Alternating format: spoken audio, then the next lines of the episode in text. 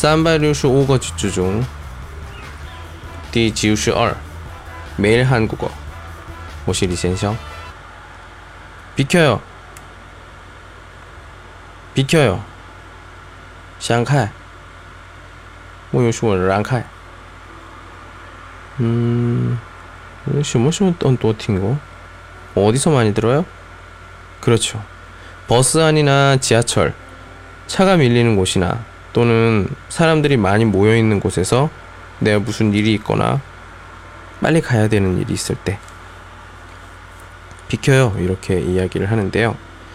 어 근데 이렇게 얘기를 하면 사람들이 기분이 나빠할 수가 있어요. 그럴 그럴 때는 어떻게 얘기를 해야 되느냐? 비켜주세요 이렇게 얘기를 하셔도 되고요. 또는 잠깐만요 이렇게 얘기를 하시면 아마 훨씬 더 부드럽고 즐겁고 예, 잘 지나갈 수 있을 거예요. 자 따라 하십시오.